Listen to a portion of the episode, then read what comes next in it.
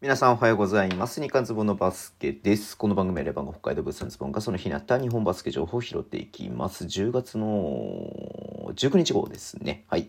えっと、まず B リーグ関係なんですけれども、ね、茨城ロボッツが U18 の、これなんていうの、萩沼選手かな、荻沼選手かな、ごめん、ちょっとわからないんだけれども、はい。と、えっと、U15 の、えっと、山口選手をね、えユース育成特別枠っていうね、あの、U10、U, U 枠、U、ん？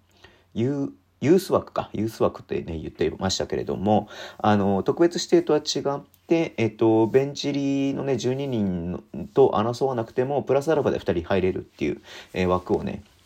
えそのユースチームにね、対して、え作っていて、まあ、あの僕のすみません、記憶というか、あのチェックしてる限りだと、レバンガがね、内藤君って言って、えーで、まあ、あの、有力な選手を、えっ、と、多分、えー初として、えーね、契約して以来、多分、他のチームまだやってなかったかなと思うんですけれども、うん。えっ、と、契約ということです。しかもね、U15 ですかね、15歳だって山口君、ポイントガード。まだ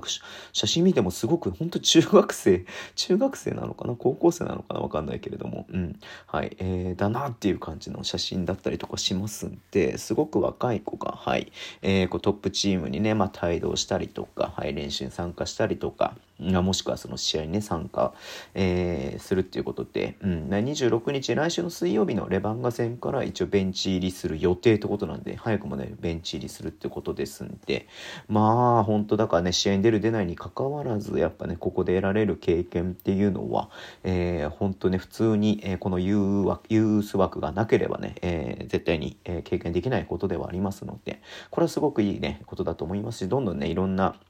えーチームがこのね、あの何、まあ、戦力戦力じゃないとかっていう問題で全然ないんでね、どんどん、あの使っていってほしいなっていうふうに思って見ていました。はい。えー、でもう一つね、大きい話題になりますけれども、今日からはね、W リーグがね、えー開幕というところで、えー開幕してますね。うん。いや、意外な結果といえば意外な結果だったのかな。トヨタ自動車アンテロープスとエネオスね、えーの試合だったんですけれども、まあ、下馬評だとね、まあ、エネオス、ね、トヨタ結構、えー選手の離脱とかもありましたんで、まあ、エネオス優位かなっていうふうに、えー言われていた部分があったとは思うんですがが、蓋を開けてみたら、えー70対57でね、トヨタ自動車が勝った、アンテロープスが勝ったということ、ところでした。うん、僕もね、えっ、と、バスケットライブで見てましたけれども、えー、1クォーター、えー2クォーター、ね、3クォーターと、はい、えートヨタが、えーすごく優勢に進めていて、ね、えー途中、林咲選手がね、あの、復帰という感じでえ出てきたところから結構ね、流れが、えっ、と、あの、エネオスも、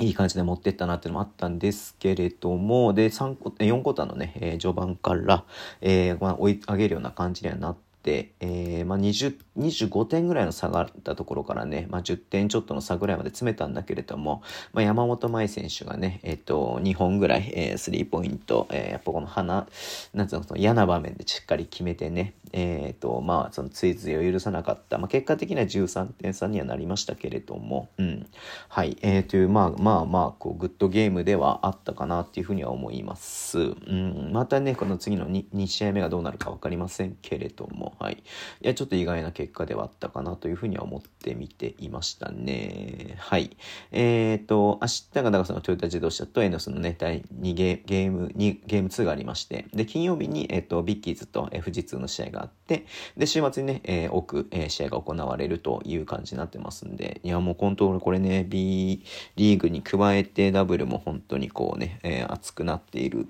くえー始まっていくっていうところで、